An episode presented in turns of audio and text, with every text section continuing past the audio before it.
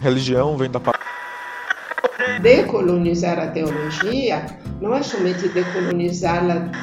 Essa é a grande pergunta, mas de que lado que Deus está? A Europa dos Estados Unidos é decolonizá-la do poder das elites, é devolvê-la ao povo. É, a gente tem que deconstruir a Bíblia justamente nisso. Este é o Hebreu Podcast. E aí galera, gente boa, tudo bem com vocês? Eu sou Lidomar Nepomuceno, host do podcast O Hebreu. E eu sou Lia Girão, hostess do podcast O Hebreu. Então, gente, antes de qualquer coisa, a gente quer convidar você, ouvinte do Hebreu, para seguir o nosso perfil no Instagram, arroba o Hebreu. A gente está sempre por lá contando as novidades e postando também conteúdo extra para continuar esse papo que a gente tem por aqui. Aproveita que você vai estar tá chegando lá e vai no nosso Linktree que tá na bio e entra no grupo do Telegram para ouvintes. É a sua oportunidade de ficar por dentro dos bastidores e ter um contato mais direto com a gente. Vem logo. Vai ser massa, né, amigo? É sim. E já vai ficar sabendo que a gente está pensando para a terceira temporada e também ter acesso a parte do material de pesquisa que a gente usou para essa nossa segunda temporada. Mas hoje eu e Lia seremos coadjuvantes nesse papo. Ronaldo Nogueira é quem vai fazer as vezes de host nessa conversa mais que especial com artistas que fizeram as ilustrações belíssimas das capas de cada um dos episódios da série Teologias Marginais. Ronaldo, quem é Brett já sabe, né? Cuida da nossa identidade visual. Vem cá, amor. Oi, gente, boa tarde. Acho que vocês só devem ter me ouvido por aqui umas duas vezes, se não me engano. Hoje estou aqui, na terceira vez é de verdade, né? Então parece que agora estou virando podcaster também.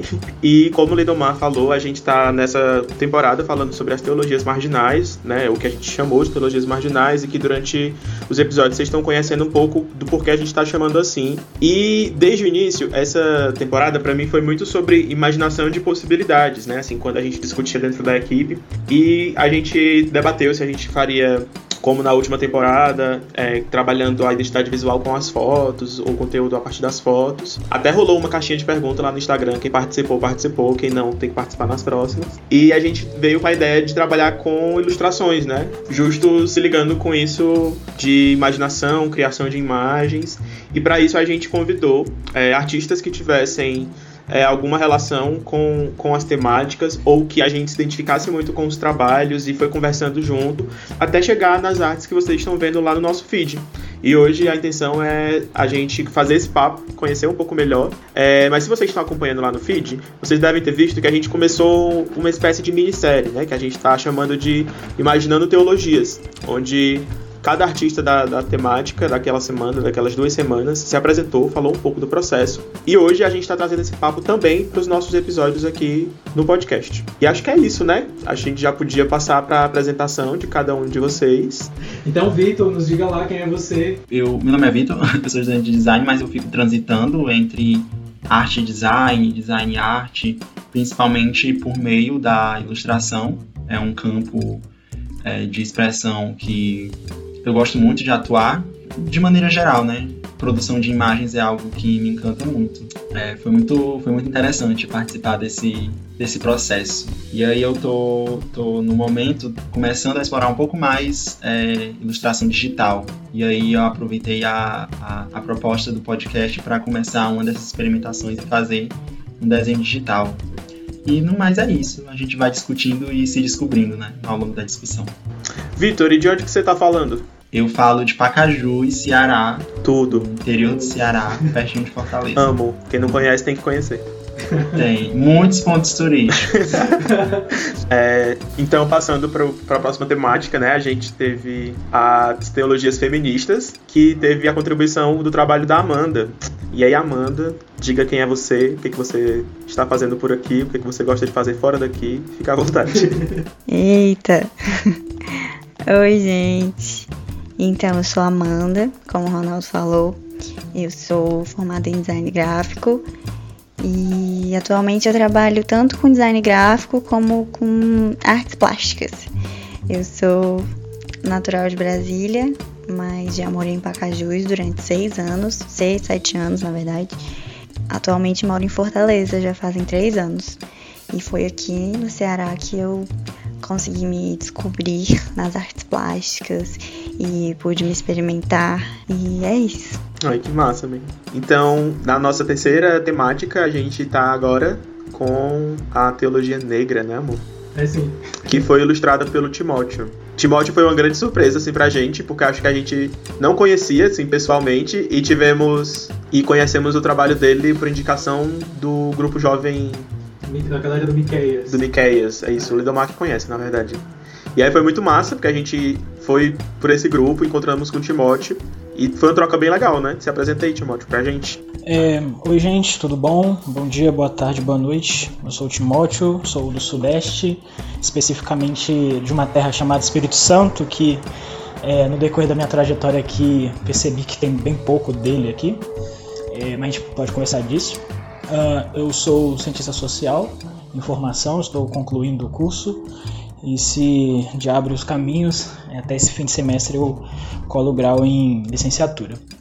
É, enfim, foi uma experiência muito boa é, trabalhar com esse desenho, com essa obra, com essa temática, uma temática que me atravessa. E foi primeira, também uma das primeiras experiências com desenho digital, foi bem interessante, bem legal.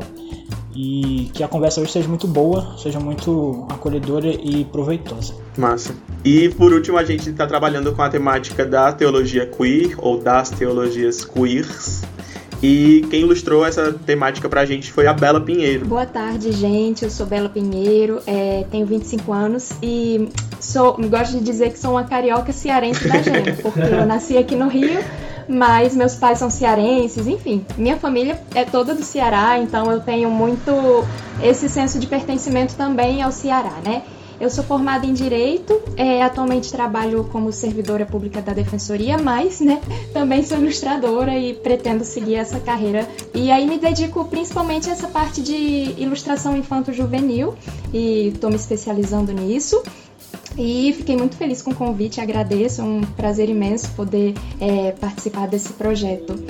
Também estou fazendo mestrado em Teoria e Filosofia do Direito e eu pretendo abordar a literatura infanto-juvenil. Não sei o que, é que eu vou fazer com direito, mas é um pouco isso. É isso, aí vamos conversando aí e é, prazer, gente. Gente, curiosidade, eu e a Bela somos primas. e a gente descobriu isso no Rio, tipo, um encontro bem Essa história inusitado. maravilhosa. E por isso que acho massa também ela falando que é ceare... carioca cearense da gema, porque é isso, né? A nossa família tá lá no Ceará e a gente se espalhando pelo mundo. Acho que um, um papo legal pra gente começar tendo, é, já que a gente tá falando de novas ideias, novas teologias e como imaginar essas coisas, faz sentido a gente pensar quais as imagens de fé que a gente teve acesso, assim, né? E aí acho que cada pessoa pode falar um pouquinho de como vocês viam a fé, assim, se vocês professam alguma fé hoje, que imagens vocês tiveram acesso, porque eu acho que isso também desemboca no que a gente tá discutindo, mas de alguma forma no trabalho de vocês, né? Eu só acrescentaria aquilo que a gente está sempre falando por aqui, né? Que espiritualidade não é, é a mesma coisa que religião, não necessariamente está ligado à religião. Você pode não ter religião nenhuma e viver, vivenciar uma espiritualidade, né? Isso. Eu é bem complicado, na verdade, assim, a minha relação pessoal, porque é, a- o contato mais próximo assim que eu tive foi durante a infância, né, durante a adolescência, enfim, foi com o catolicismo, né? É, e aquele catolicismo bem de, de interior, né? Porque eu ainda moro aqui em Pacajus, né? Boa parte da minha vida foi inteira aqui, então a construção da, da minha fé, ela se relaciona muito com essa cidade. E aí é sempre aquela presença, aquele catolicismo fervoroso é um- uma relação com, com os evangélicos, né? Aquela coisa bem conservadora, que é o que é o mais comum de encontrar. É, crescendo nesses espaços, é, sempre foi muito esquisito para mim é, não ver como que eu poderia fazer parte daquilo, né? Era muito complicado quando nas coisas que eu ouvia e nas coisas que eu percebia não, não parecia que eu deveria estar ali, sabe? É, e, ou não parecia que as imagens que aquelas situações evocavam, elas eram, eram algo que eu buscava. Durante a adolescência, eu entrei num, num, estado, assim, de, de negação de tudo, entendeu? Não só de não acreditar em Deus, mas muito não acreditar em nada, assim, sabe? De não ver espiritualidade nas coisas, que tem, tem muito essa diferença, né? Entre Deus e espiritualidade, pra mim, pelo menos. Deu um, eu dei uma esvaziada, assim, espiritualmente de mim mesmo. E aí, conforme o tempo foi passando, de maneira bem resumida, é, eu fui conhecendo mais pessoas é, que estavam ou não envolvidas religiosamente com religiões, religiosamente com outras religiões, mas com diferentes doutrinas religiosas. É, e aí eu fui vendo que o- o- os deuses, né? Porque eu pessoalmente não acredito em um só Deus agora. é, eu- eu- os deuses são muito multifacetados, né? Então, às vezes, eu sinto que eu tenho que conversar com um, às vezes eu sinto que eu tenho que conversar com o outro. É, não necessariamente perceber só, entre muitas aspas, Deus, né? Mas de perceber espiritualidade nas pessoas, na vida. E aí, hoje, eu gosto de dizer que, é, que eu acredito em tudo. Eu acredito em todos os tudos e em todos os nadas. É, e em todos os deuses, consequentemente. E aí, assim, eu vou, eu transito entre conversar com um, entre conversar com o outro, entre ser ferido por um ou ser curado por outro, vice-versa, e assim vai. Amiga, achei bem bonita essa última parte. E você, Amanda? Então, como eu falei no vídeo que foi pra página do Hebreu, né? A minha mãe, ela era missionária católica. E então, desde muito nova que eu ia com ela para as missões. Eu tinha sete anos quando eu saí de Brasília. E desde muito nova que eu fui imersa nesse universo da igreja. Eu respirava o catolicismo 24 horas por dia. Então acabou que é, é, esse período da minha vida influenciou em, em, tudo, em tudo, né? No meu comportamento, na minha visão sobre o que é o amor, o que é o sofrimento, o que é a doação. O cristianismo me moldou de várias formas. Tanto é que você vê muita referência de símbolos cristãos, enfim, na minha arte mesmo, né? Eu trago vários símbolos. E hoje em dia, né? Apesar de hoje em dia eu não ter, nem, eu não ter mais nenhuma religião, mas eu posso dizer que a minha espiritualidade está em constante metamorfose, em constante transformação e descoberta, e sempre, sempre colocada à prova. Na verdade, eu acredito muito na natureza, sabe? Na naturalidade das coisas mesmo. Eu acredito que Deus está tá dentro de cada um de nós, é cada um de nós. Eu sou Deus, o outro é Deus, as plantas são Deus. E se eu tivesse assim que, que definir hoje o que é a minha maior crença, na verdade, eu acho que eu diria que é a ciência. Depois da pandemia, né, com esse boom de, de pseudociências e pessoas acreditando em cloroquina, colocando a vida delas em risco e a vida de outras pessoas em risco, eu acho que eu me vi né, nessa necessidade de dar mais crédito à ciência e até mesmo divulgar, ser uma divulgadora e espalhar isso para os quatro cantos. Então, atualmente essa é a minha crença. Quando tu fala da, dessa experiência de espiritualidade, né, que vai também dentro de metamorfoses e tal, eu lembro que tem um livro da Octavia Butler, onde a personagem fala que Deus é a própria mudança, né? E eu acho isso muito bonito também, de como na nossa história a gente vai se relacionando com essas experiências e com essas imagens é, de diversas formas, né? Acho que essa temática também tem muito a ver com isso da teologia negra, que foi o Timóteo que ilustrou, porque na minha experiência sofre um pouco dessa virada da imagem, né? Assim, de que eu também tive uma experiência católica desde criança e as imagens que eu tinha acesso não tem nada a ver com as imagens do Timóteo, assim. E queria saber de ti, Timóteo, como que isso foi mudando para ti? É massa, é, tem sido uma honra estar aqui ouvindo essa conversa, estando nesse debate. É, e eu interpreto que é, o lugar né, da arte, da espiritualidade, da religião, né, é, está no campo da imaginação. E imaginação como este lugar de criar imagens, né, criar imagens do sagrado. O sagrado é sobre criar imagens, né. É, aqui podíamos pensar vários exemplos, né, de Trindade e Ceia, enfim, são todas imagens, né? São imaginações. É, e no meu percurso né, de fé, de, de missão no mundo, de ser no mundo, eu interpreto que a minha missão é criar imagens do sagrado pisando o chão da vida. É imaginar o sagrado que pisa esse chão que eu estou pisando. É, e isso vai significar para mim, né, enquanto um homem negro, imaginar o sagrado na minha história negra, na minha trajetória negra. E isso em si já toma um tom subversivo, porque é, nessa trajetória eu estou numa religião, a religião, a religião cristã, é, que é um segmento religioso que eu costumo interpretar como é, um movimento, uma religião que foi embranquecida. E aqui eu falo a partir também da, da sensação, da experiência que foi ouvir as discussões do episódio Teologia Negra com o professor e a professora e, e reafirmar essa, esse lugar mesmo de que a religião cristã é uma religião de matriz africana. É uma religião que nasce no contexto africano, no contexto afroasiático, é, da África Negra, inclusive, é, de modo que é, é uma religião negra, é, um, é uma religião com livro negro lido por lentes brancas, né? porque aí nós vamos ver que a nossa religião, essa religião, ela está marcada pelo colonialismo, pela branquitude e por todos esses debates.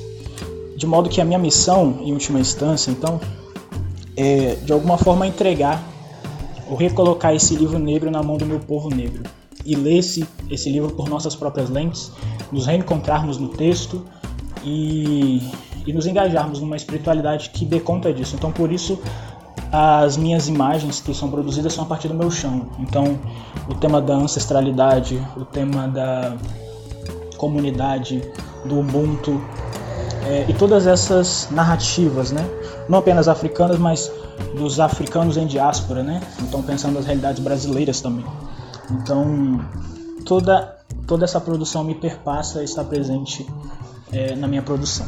Nossa, acho que isso é bastante coisa, né? A gente é, se reconhecer e pensar as imagens também a partir das nossas experiências. Eu acho que faz todo sentido, né? Quando a gente está falando de uma comunidade de fé ou de um lugar onde eu experimento uma espiritualidade e que deveria ou poderia ser uma experiência principalmente de crescimento nosso, né? Pelo acolhimento, pela nutrição e muitas vezes essas imagens que a gente tem acesso não, não alimentam isso, né? É, acho que, como eu falei antes, né? Venho desse contexto cristão e eu não experimentava isso que você está falando, Timóteo, né? De, de imagens que, que dizem respeito ao lugar de onde eu parto e de quem eu sou. E isso eu acho que também tem tudo a ver com, com as imagens que a Bela trouxe, né? É, a Bela ilustrou a, as teologias queer e eu, como uma pessoa LGBT, sempre tive muito essa questão, assim, de, de não me ver nessas imagens de fé, de igreja que eu tive acesso e deu para sentir um pouco mais de acolhimento nas imagens da Bela. Queria saber como que foi essa relação para ela também. Então, assim, para comentar um pouco dessa questão, eu vou falar um pouco da minha trajetória na igreja e, consequentemente, com a sexualidade. É, eu sempre é, fui católica, sou católica daquelas que nasce na igreja, é batizada, tem a primeira comunhão, crisma, enfim. É, só que aí eu acredito que uma virada nessa, nesse percurso ocorreu em 2014, que foi justamente o retiro em que eu vi Naldo e que a gente se, se encontrou. Foi, ó, oh, você tava lá presente, viu? Aquele ano foi muito determinante na minha vida. Foi um ano que eu tava lá engajada, eu tava muito próxima da, da renovação carismática, né? E aí eu rezei com muito fervor para Deus porque eu queria achar uma vocação, assim. Eu sempre me percebi na igreja, mas hum, parece que faltava algo, né? Então eu pedi, ó Deus, me mostre aí um caminho, uma vocação. E aí, é, naquele mesmo ano, eu me dei conta da minha sexualidade enquanto mulher lésbica. E foi muito marcante que aí eu fiquei perdida e eu me perguntei, Deus, o que, que é isso? Peraí. Eu te pedi isso e aí vem isso, né? É, eu inicialmente senti uma, uma ruptura. Ah, como é que eu vou conciliar isso daqui, né? E aí depois de um longo percurso, eu me aproximei de um coletivo chamado Diversidade Católica, é, que eu frequento até hoje, e que integra justamente a Rede Nacional de Grupos Católicos LGBT e que foi justamente uma ponte, foi o que me ajudou a conciliar. É, né, integrada dentro desses grupos, eu consegui realmente uma conciliação entre esses meus dois eus. E para puxar um pouco esse gancho da rede católica, eu até menciono uma publicação que rolou ano passado da rede, que foi o Testemunhos da Diversidade, em que algum, alguns depoimentos foram publicados e que eu tive a oportunidade e o prazer de poder ilustrar esses testemunhos.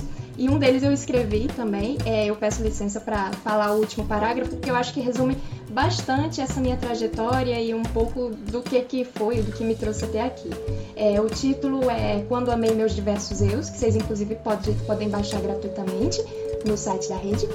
É, e é assim, no final eu digo o seguinte: hoje percebo que esses eus não são de maneira alguma excludentes. Na verdade, têm entre si uma relação de sinergia. O eu religião confere sentido e força ao eu afeto. Percebo a manifestação de Deus em meu amor e é nele que busco forças para enfrentar os percalços desse caminho. Por sua vez, o eu afeto corporifica o eu religião, pela minha vocação de testemunhar uma resistência presente e sempre ávida por reclamar a cada dia o lugar de que os LGBTs foram tão alienados ao longo do tempo. Eu estou aqui e desejo que tantos outros estejam, para que possamos enriquecer as cores do corpo de Cristo. Eu amo meus diversos e coloridos eus. Eu sou afeto. É, então é isso assim, eu acho que é uma sensação de interesse muito boa. Tanto é, conciliando a minha religiosidade, até hoje eu sou atuante na igreja, quanto a minha sexualidade e quanto a minha arte, justamente, né? É muito bom quando eu consigo juntar tudo isso e, e expressar da forma que eu expressei para esse podcast. Então, acho que é isso e só tenho a agradecer mesmo. Nossa, gente, muito massa tudo que vocês compartilharam. Acho que na fala de cada uma de vocês eu também fui vendo assim pontos onde eu me encontro, né? Dá para ver que acho que todas que estão aqui partiram também de um contexto cristão, né? Beberam dessas dessas referências. É, acho muito massa que dá para ver que a gente tem experiências que têm referências em comum, mas que são muito distintas e que de algum jeito a gente foi criando, é, encontrando e imaginando formas de nos relacionarmos, talvez não com aquelas mesmas referências, mas com a gente partindo também delas, né?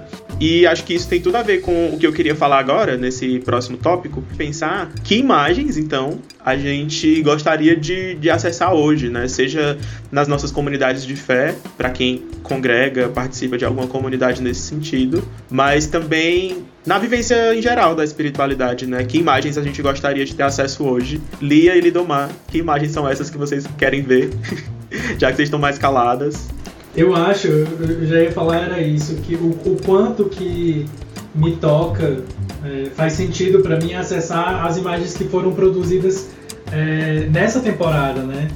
Porque o meu esforço, porque é mesmo um esforço, porque é difícil, porque é cansativo, insistir, fazer parte ainda, continuar fazendo parte da igreja institucionalmente, é muito difícil. A igreja tem marginalizado pessoas como a gente, tem, tem excluído pessoas como a gente.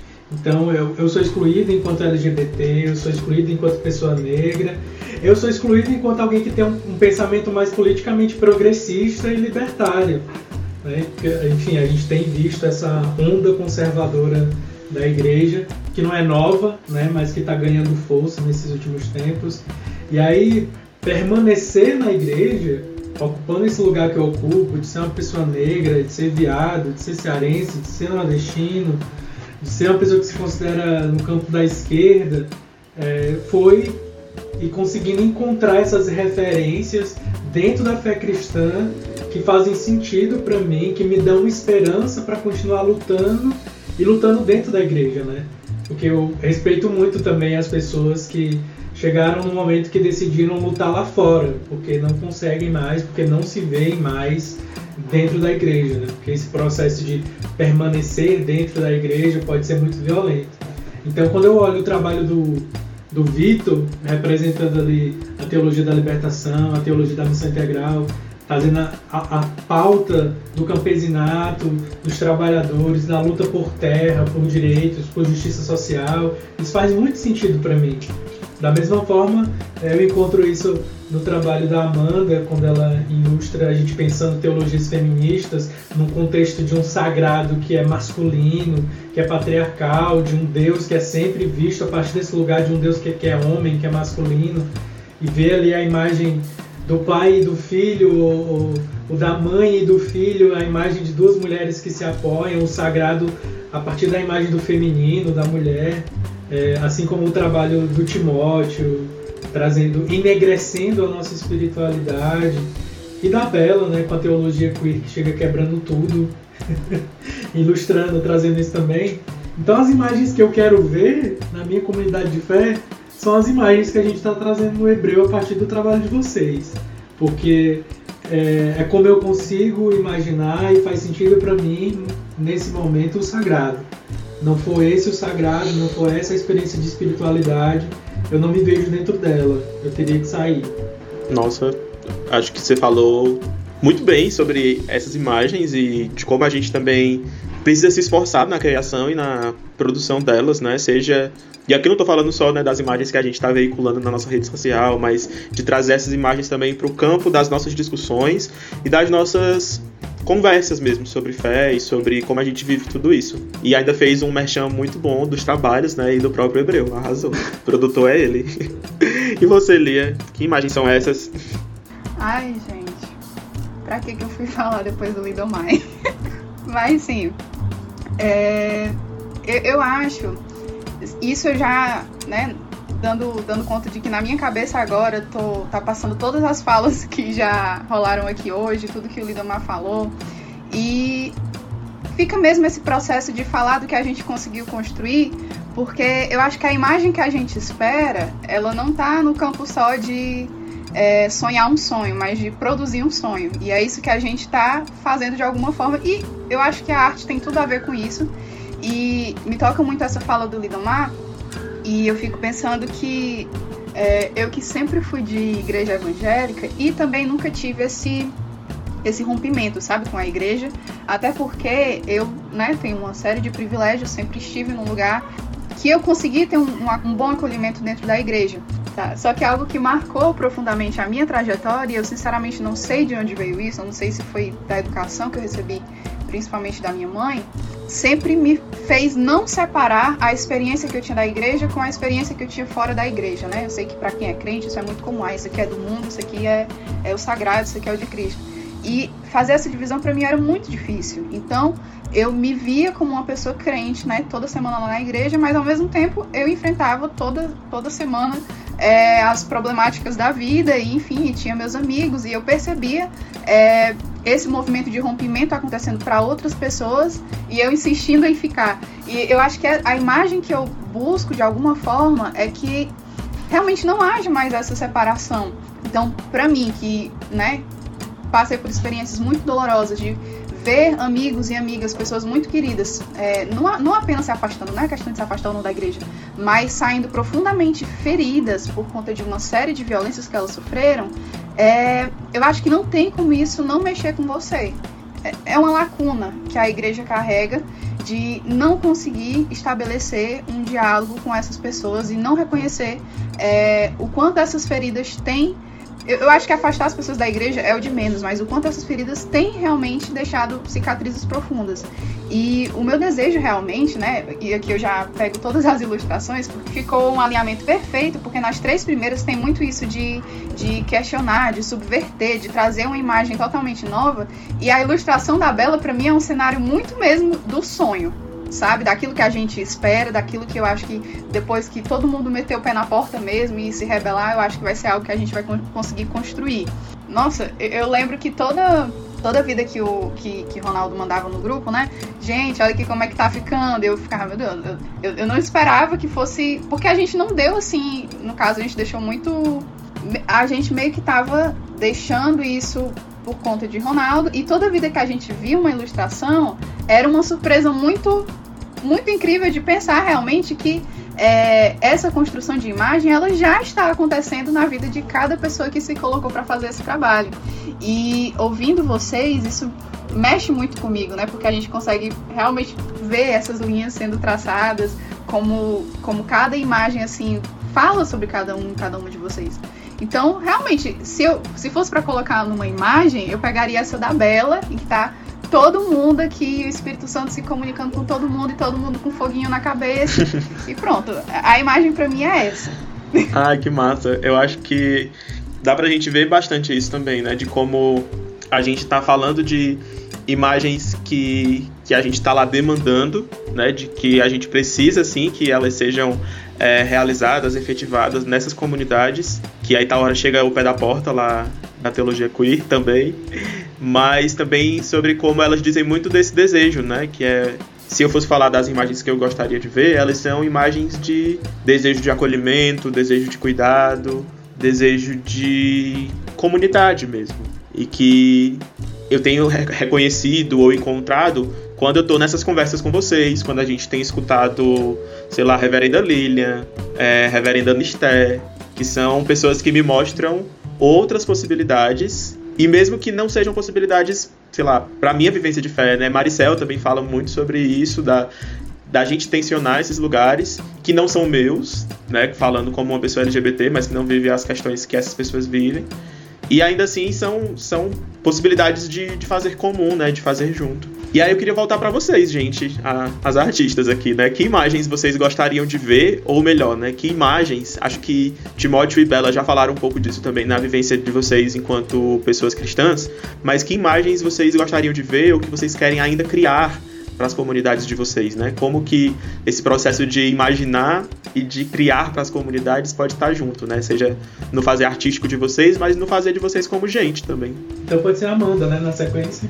Pode ser a Amanda. Então, é, imagens que eu gostaria de ver. Eu acho que é muito o que o Lindoma falou. Eu gostaria de ver justamente as imagens que foram produzidas por esses ilustradores contemporâneos que estão aqui nesse podcast, nesse momento, que construíram imagens incríveis que conversam com a realidade, né? É, eu acho que desconstruir essa figura do Deus homem que é pai e filho, né? Eu quero ver mais mãe, mais filha. Eu quero eu quero ver pessoas negras, pessoas trans, eu quero ver o rosto das pessoas que eu vejo quando eu ando na rua, eu quero ver o rosto das pessoas próximas a mim, sabe? Eu quero ver o rosto de pessoas que estão hoje no lugar de Cristo na sociedade. Acho que isso seria uma boa, assim. É, falando mais especificamente do cristianismo, que eu espero que se possa cada vez mais desconstruir totalmente essa imagem do Cristo italiano louro de olho azul, assim, acho que isso é muito importante. E é isso, ver pessoas como nós e como o Ronaldo muito bem colocou, ver imagens de acolhimento, isso é muito importante, né? E acho que uma forma eficaz de você fazer as pessoas se sentirem acolhidas é fazer com que elas se vejam representadas nesses espaços. E acho que é isso. Nossa, Amanda, eu acho muito massa, porque eu tava falando dessa forma um pouco mais abstrata, né? De mais, sei lá, dos sentimentos. Mas quando tu fala isso, né? De que eu quero ver as pessoas que eu quero ver, que eu vejo na rua, as pessoas que estão aqui perto de mim, as pessoas que, que são pessoas, acho que isso traz muito para aquilo que a gente tá discutindo, né? E de que a gente precisa se ver. a gente vê essa noção de espiritualidade ou de fé muito distante da gente e às vezes acaba esquecendo de olhar pra gente e pras gentes que estão perto da, da gente de novo, repetindo, mas de olhar para quem tá caminhando ali, no nosso corre também. É, é isso, ver Deus no outro, né? Nossa, é isso. E muito é, isso que a Amanda fala, eu acho muito massa e me lembra muito o trabalho do Timóteo. Eu acho que a maneira como o Timóteo tem retratado o sagrado, de como ele tem trago os personagens, é muito isso. Eu reconheço pessoas ali poderia ser meu pai, um agricultor de chapéu de palha lá no Ceará. Então faz muito sentido para mim, né? Da mesma forma, quando eu olho ali para duas mulheres negras se apoiando, se fortalecendo, faz muito sentido. E aí, Timóteo, são essas as imagens que você tem se esforçado para criar, a imagem de quem está do teu lado? São essas imagens que você quer ver? É, eu quero, eu quero que a Trindade seja pensada, mas eu quero que a Trindade seja pensada no chão da nossa vida. Assim. Eu quero que a gente consiga ver a Trindade no encontro de mulheres falando sobre suas questões e, e pautando é, caminhos de libertação, sabe? Eu quero ver a diversidade da Trindade na comunidade LGBTQIA+, sabe? Eu quero ver é, é, esses pontos acontecendo. Eu quero ver essas, essas tidas verdades do Evangelho que nós defendemos pensadas nesse chão que nós pisamos mesmo, sabe? Que sejam de fato mensagens de libertação. Assim. Eu não quero, eu não quero mais ver o Moisés, né, o libertador Moisés, na boca de pessoas que legitimaram a escravidão. É um absurdo nós pensarmos em Moisés como na boca de um, de um opressor, de um, de, um, opressor mesmo. Né? Então, eu, eu, realmente quero que o texto volte para a mão do povo, eu quero realmente que o povo crie novas imagens, novas realidades, assim, que o texto bíblico não seja uma coisa tão distante, mas seja algo próximo. Assim. É, eu, caminho, eu caminho nesse sentido, assim, de ver as afinidades. Eu acho que é demais isso e volta para uma coisa que a gente começou lá no primeiro episódio dessa temporada, né?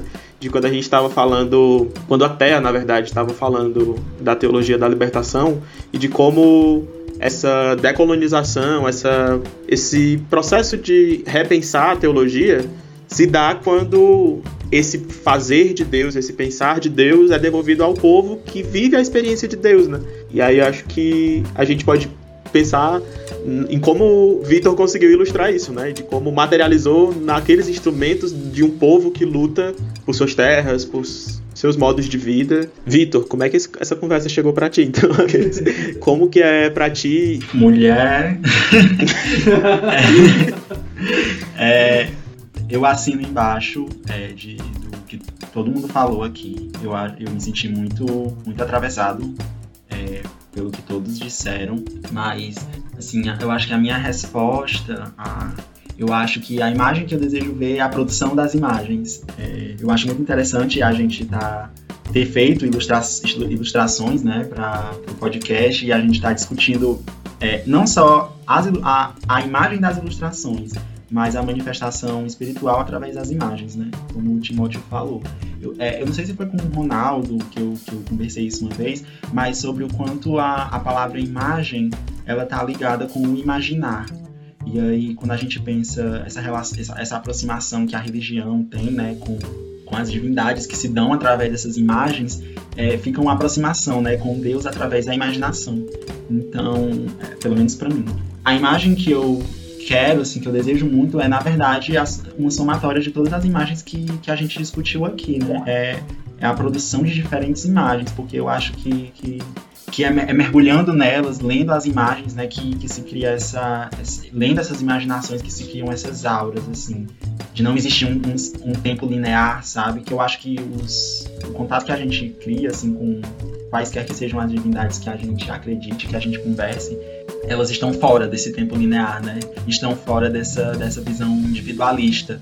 É, algo que o Ronaldo falou também foi muito interessante de pensar uma comunidade mesmo. Foi isso, assim, o, o, que, o que me levou a partir do, da ilustração que eu fiz, de pensar quais, quais artefatos, quais objetos, quais imagens é, o nosso corpo produz, né? E, e, quais, quais imagens a teologia da libertação traz consigo mesma, né? Através da, da luta, de uma luta camponesa, né? De uma luta agricultora. E de uma revolução agrária também, né? No episódio até, até puxa essa discussão, né? É uma reforma agrária não do latifúndio, né? Mas para que o povo possa viver bem. É muito complicado a gente pensar a nossa existência aqui, porque a teologia da libertação ela aproxima totalmente do corpo, né? É, é o nosso corpo aqui e Deus, é, e a gente mergulhado em Deus pelo ar, né? Assim, de alguma forma. Pô. É assim que me chegou, foi assim que me chegou. E, e aí de pensar é, a, a realidade como algo divino, mas como algo que é destruído e reconstruído também né, ao mesmo tempo. Não é a gente pensar aquela, aquela sina, não, não é de pensar a moléstia como e a doença como, como um castigo divino ou como uma provação divina, né? É colocar os colocar os entendimentos sociais e a vivência social como algo que pode ser transformado e tem que ser transformado. Tem que ser transformado justamente para essas pessoas que precisam, né? Foi muito interessante, foi muito interessante é, participar e, e, e, e, produzir essas imagens, porque mexe muito com a gente, né? Assim, querendo ou não. Mas eu, eu fico com esse pensamento de da imagem que eu querer ser o pé no chão que o Timóteo trouxe, de ser a diversidade que a Bela trouxe, de ser é, uma ode às deusas e às musas que a Amanda trouxe e, e o, olhar comunitário que o Ronaldo trouxe. São todas elas e muito mais, e todas que podem ser. Eu acho que é, que é esse o desejo que eu tenho. Nossa, amigo, é bem isso. Mas e pra ti, Bela, como é que são essas imagens? É, então, gente, eu, eu vou tentar ser breve, de fato, até porque os meus colegas já contemplaram muito e eu tô aqui maravilhada só escutando vocês. É, eu acho que eu só gostaria de, de mencionar, talvez, que essa coisa das imagens me fala muito a ideia de signo. Signo no sentido de ser um veículo de significado, né? Então, todas essas ilustrações que a gente é, preparou com tanto carinho, acho que são veículos de significado na medida em que eles querem é, apresentar uma realidade que a gente busca, né? Não no sentido de utopia, ah, nossa, que coisa inalcançável, mas uma realidade que a gente constrói aos pouquinhos, a cada dia. E também me fala muito essa questão do acolhimento. Um acolhimento que a gente, é, pelo qual a gente luta, tanto do externo para o interno, assim, né? A, a, a igreja em geral, acolher no meu caso, né, das teologias queer, a comunidade LGBT e tal mas também do acolhimento interno, porque vamos pensar né, em todas as letras dessa sigla LGBT. Então, e não só isso, né? Todas as letras e também com os outros movimentos, o movimento feminista, o movimento negro, e daí eu acho a potência da gente fazer essa conversa com essas quatro temáticas. Então, por exemplo, como é que o movimento LGBT pode acolher melhor é, a comunidade negra, a comunidade feminista e existir realmente esse, esse diálogo interseccional, que eu acho que é realmente a chave, né? Então é isso, eu acho que são signos, veículos de, de significado de, daquilo que a gente busca diariamente. E acho que é isso. É, Bela, eu acho que é total isso. São veículos de significado. E eu acho que dá pra gente pensar também enquanto veículos de desejo, né? Assim, de como a gente tá colocando as nossas vontades e forças e anseios também nessas imagens. Eu gostaria de concluir com essa imagem que Vitor trouxe de Deus e a gente dentro dele e ele dentro da gente no ar, tudo formando um grande bloco de meta-deus. Porque acho que essa noção de das imagens que a gente quer ver são imagens que estão se criando, que são diferentes e que são, sei lá, desconhecidas muitas vezes ainda, fala justamente sobre como nós somos uma comunidade diversa, né? E as comunidades em geral são de comunidades de diversidades e precisa ter muita imagem, gente, para dar conta disso, né? Não dá pra gente fechar no velho senhor barbado de roupas e pele branca. Né? Acho que Deus pode ser mais, Daisy pode ser ainda mais e por aí vai. E então queria que agora nesse terceiro bloco é, a gente podia encerrar nossa participação, mas eu queria que antes disso vocês falassem onde que a gente pode encontrar e conhecer melhor os trabalhos de vocês, né? E terem acesso também a essa diversidade de, de imagens, ideias e desejos que a gente falou aqui. Eu, eu tô no Instagram, meu Instagram é Victor Furtado X, Victor com C. É, e eu uso o meu Instagram de maneira bem mista, assim, é Instagram pessoal, mas junto com isso eu posto ilustrações. Os meus trabalhos de design estão no Behance, como Vitor Furtado. É, o Behance é mais comercial, porque né, a gente tem que, que às vezes, ter que se entregar para a droga do mercado.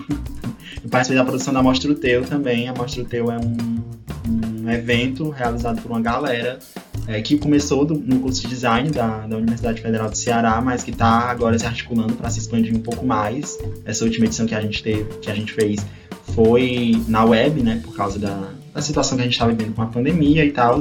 A gente teve a experiência de trabalhar com, com outra, outros artistas, é, além do, do, do circuito de Fortaleza, teve gente do interior do Ceará, teve gente de outros estados e tal. E é arroba mostra o teu no Instagram e quem quiser participar, quem quiser chegar, quem tiver sugestão de. E quem se interessar em participar das próximas mostras, é só chegar.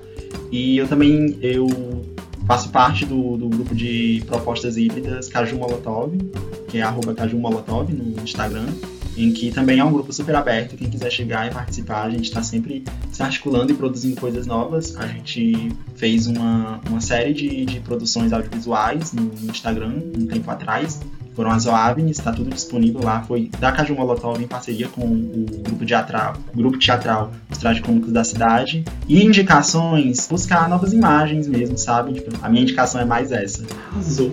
Arrasou, amiga, é isso. Amanda, onde que a gente encontra os teus trabalhos? Onde que a gente pode conhecer um pouco mais? Então, eu tenho duas páginas no Instagram.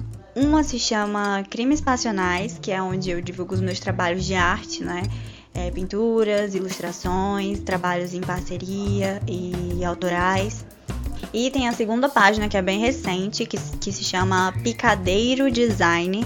É, lá eu estou começando a divulgar os meus trabalhos de design gráfico. Antes eu divulgava no Behance, se alguém quiser ver meu Behance é barra Amanda Nunes, behance.net barra Amanda Nunes, ao invés do E, no final é um 3.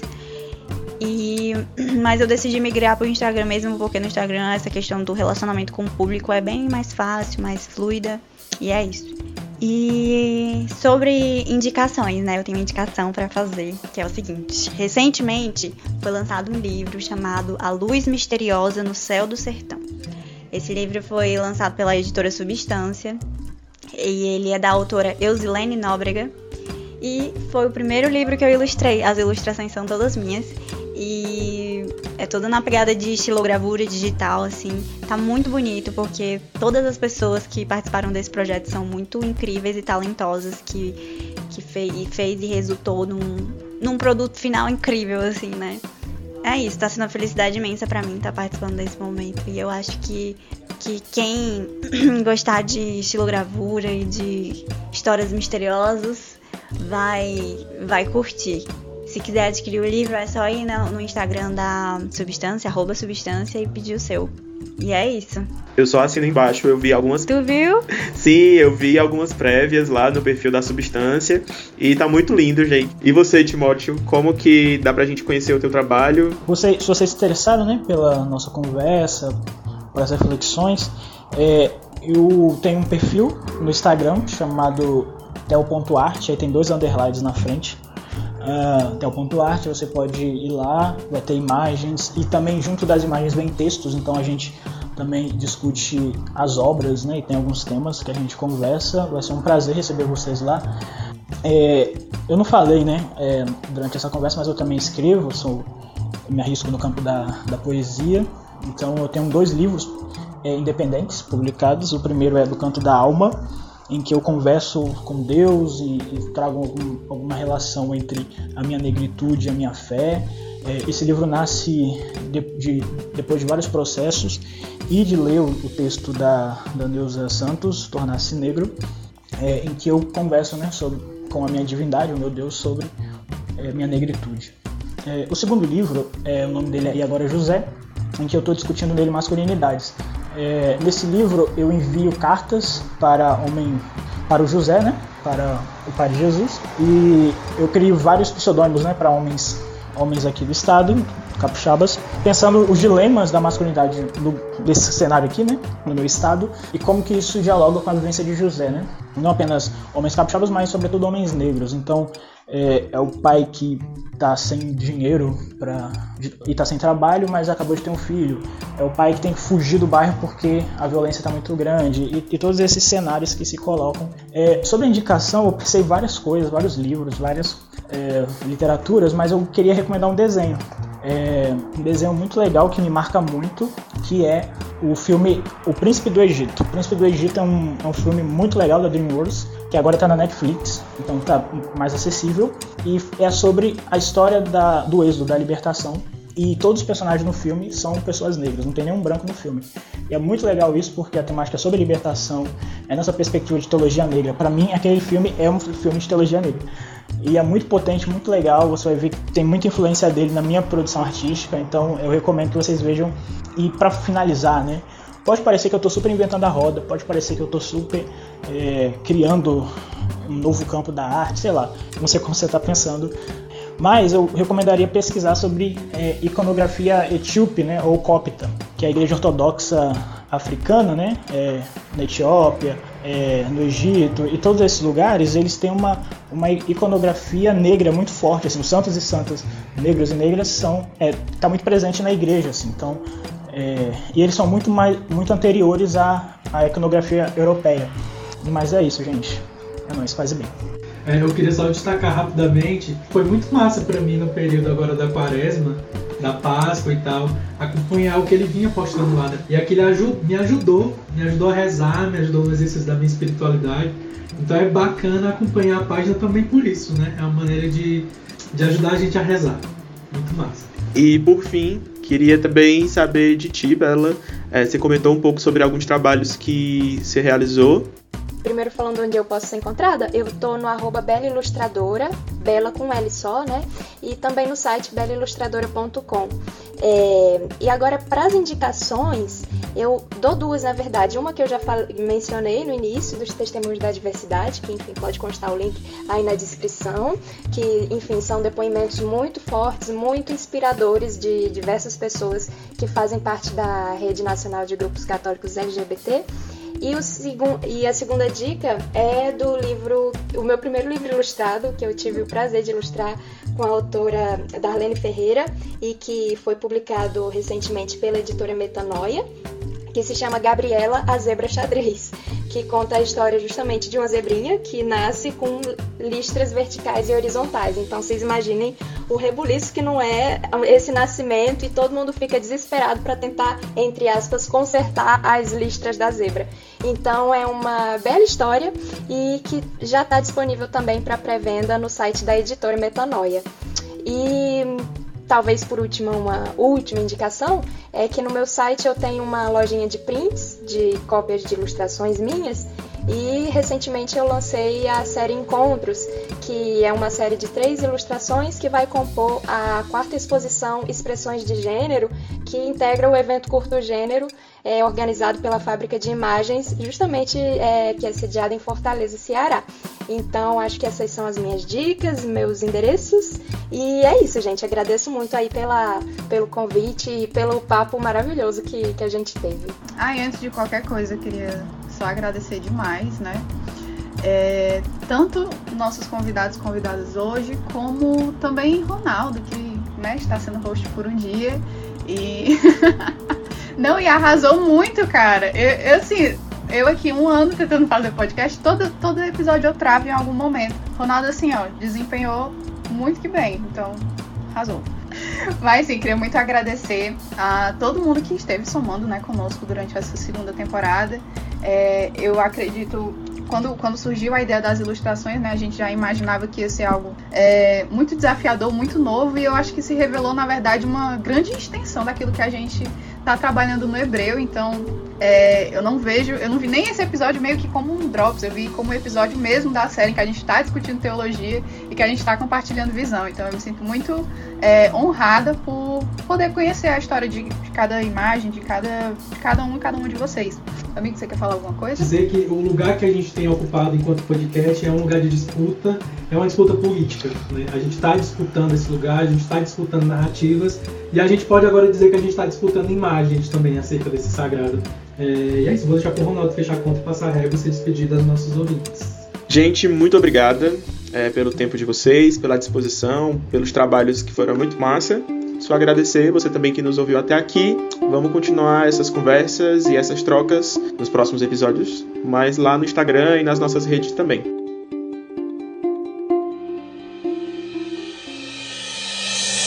Você acabou de ouvir mais um episódio do podcast O Hebreu. Muito obrigada por nos acompanhar até aqui. Se você curtiu, ajudei para esse papo importante chegar para mais gente. Compartilhe e indica para as amizades. Também nos siga no nosso Instagram, que é @ohebreu, que é por lá que a gente continua esse diálogo. E também você pode nos enviar feedbacks pelo nosso e-mail, que é ohebreupodcast@gmail.com. Obrigada e até o nosso próximo encontro.